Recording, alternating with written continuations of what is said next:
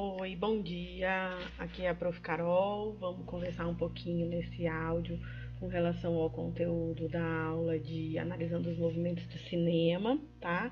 É, ela é uma aula mais, mais curta, porque é muito importante que vocês façam a leitura do texto Lendo as Imagens do Cinema, o primeiro capítulo do livro da, do Julien Marie que eles falam justamente sobre o método que eles pensam para a gente poder fazer análise de um audiovisual, seja ele é, de qual gênero for, tá?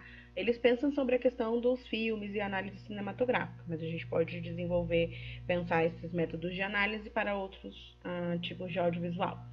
Antes da gente pensar um pouquinho sobre cada um dos níveis, vamos lembrar que uh, a gente conversou um pouquinho sobre cada um daqueles movimentos proposto pelo Mascarello, né, pelo Fernando Mascarello no livro História do Cinema Mundial, e conversamos também um pouquinho é, sobre os, os, conceitos e os movimentos pensados pelo, pelo próprio pela própria Julia Marie com relação à questão do das imagens do cinema.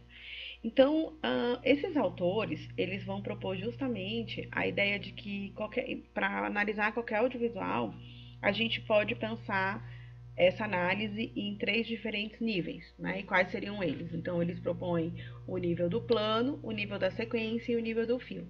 Vamos pensar que, é, independente de é, qual nível a gente inicia a nossa análise, esses níveis eles seguem um determinado fluxo, né? Seria de pensar o menor para o maior, né? O menor contexto para o maior é, contexto. Então, se a gente escolhe, por exemplo, começar a nossa análise pelo nível do plano, a gente está escolhendo um nível de menor contexto para pensar o audiovisual. Por consequência, a sequência é um nível um pouquinho maior do que o plano, e ah, o filme seria um, aquele que englo, englobaria os demais níveis, quando a gente pensa, por exemplo, o nível da sequência e o nível do plano. Então, vamos começar pelo nível do plano, tá? No nível do plano, tem algumas questões que são muito importantes da gente pensar, como, por exemplo, a questão do ponto de vista e como que isso é construído no audiovisual, né? Então, quais são os enquadramentos que são utilizados, é, que tipo de distância focal, e aí isso implica a nitidez da imagem, foi trabalhada pelo diretor, é, se a gente está olhando junto com algum personagem, ou se a gente está olhando como se a gente fosse aquele personagem.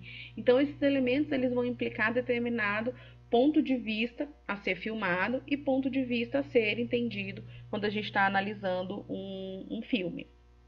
Ou outro, outra possibilidade de pensar o nível do plano e tentar observar seria a questão dos movimentos de câmera. Então, nos movimentos de câmera, a gente vai observar uh, quais foram os. Uh, se a gente tem, por exemplo, é, um passeio ou um traveling, como é, como é utilizado né, no, no, inglês, se a gente tem determinada aproximação de câmera e utilização de um zoom, uh, se a gente tem, por exemplo, um determinado. É, uma determinado movimento que a gente entende como panorâmica, que seria quando aquele movimento é feito no, no eixo da câmera, né? Então a gente tem um. É quase como se a gente estivesse virando a cabeça de um lado para o outro. Então é esse movimento que a câmera faz. E, mas principalmente a gente tentando observar os movimentos de câmera, é entender que determinados movimentos vão trazer uma fluidez maior com relação àquele movimento que está acontecendo na história, né?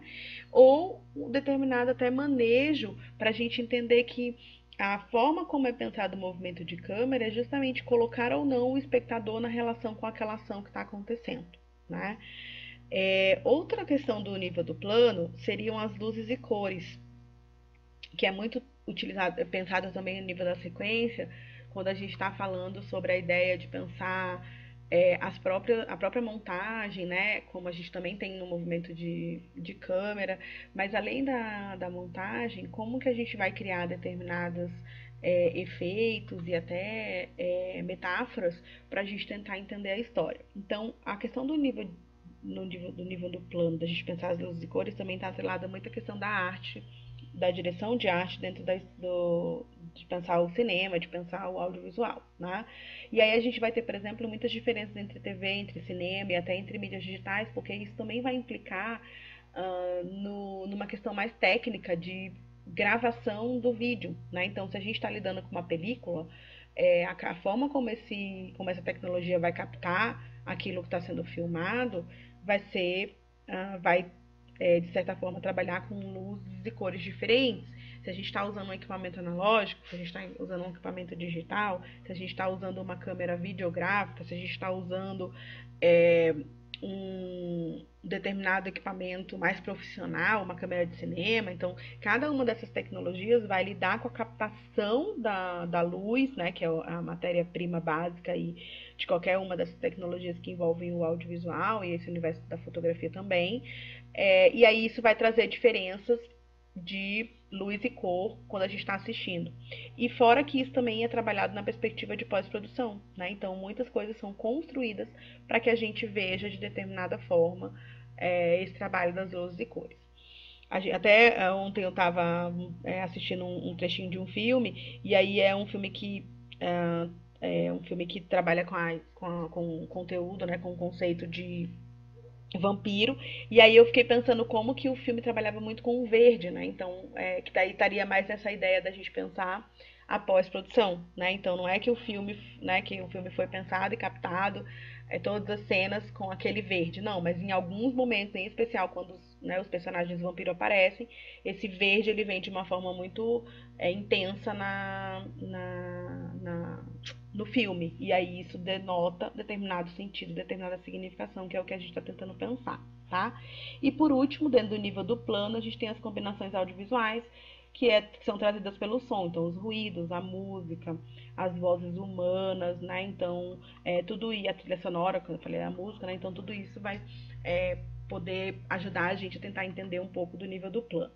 O nível da sequência, então, como eu comentei, ele é né, um nível que dá conta de um pouco mais de elementos do que o nível do plano. Então, quando você pensa a sequência, necessariamente você tem que ter pensado aquelas características do nível do plano anteriormente.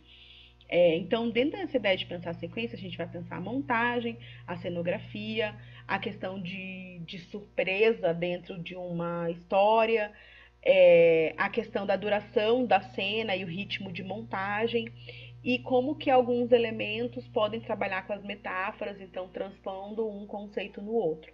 Dentro dessa ideia de pensar a montagem, existe um conceito dentro do, do, do universo cinematográfico que a gente é, é, intitula de raccord. Então, esse raccord ele vai ser justamente esses elementos de é, ligação entre uma cena e outra. E essa ligação entre uma cena e outra, ou entre um plano e outro, eles são muito importantes para direcionar o nosso olhar para direcionar o entendimento que a gente vai ter de determinado movimento. Então, eles são importantes porque eles vão denotar justamente é, os pontos de montagem para a gente ver alguns elementos e muitas vezes para a gente não ver determinados elementos. Né? Então, é, isso faz parte do próprio é, conceito da, da linguagem audiovisual. Tá? Uh, aproveitem também os outros, eles são muito utilizados. Eu não, não vou nesse áudio estar tá falando de cada um deles, uh, porque eu acho importante também vocês é, se aprofundarem nas leituras de vocês. Mas uma coisa que é muito importante a gente relacionar, por exemplo, o efeito clipe e o efeito circo com as próprias combinações audiovisuais que a gente viu lá no nível do plano, tá? Então isso é muito importante para que a gente se aproprie do, do conteúdo.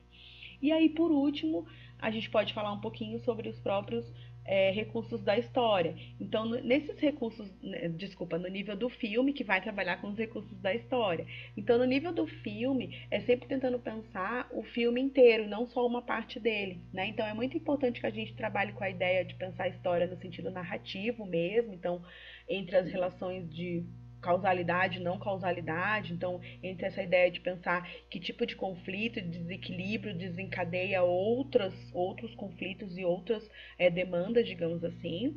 Como que a gente vai é, entendendo isso no decorrer da narrativa, que vai ser trazido pela ideia da distribuição do saber, né? Então, como que é, o espectador vai sendo colocado na narrativa com determinada ordenação da, da, das ações que estão acontecendo e em determinado ritmo, né?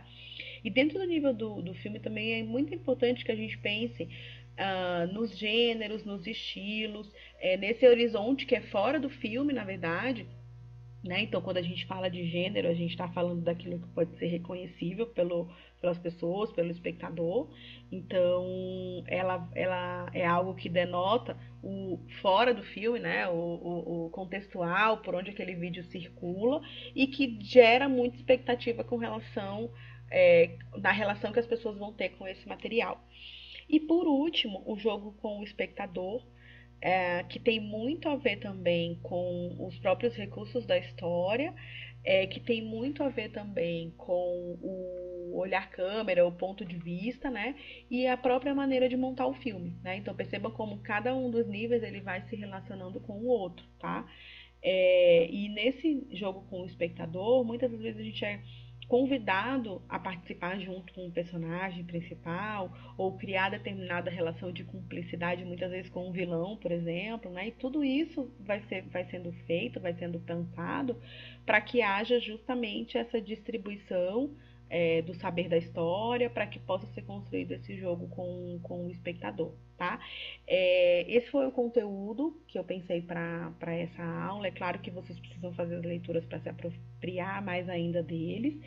E é muito importante também que vocês escolham um audiovisual e pensem num esquema que traz determinadas observações que vocês têm com relação ao nível do plano, ao nível da sequência, ao nível do filme, para que vocês possam se apropriar realmente dessa ferramenta metodológica para a gente pensar a análise de qualquer tipo de audiovisual. Tá? Então, esse foi o conteúdo da aula de hoje. A gente se vê na próxima. Tchau!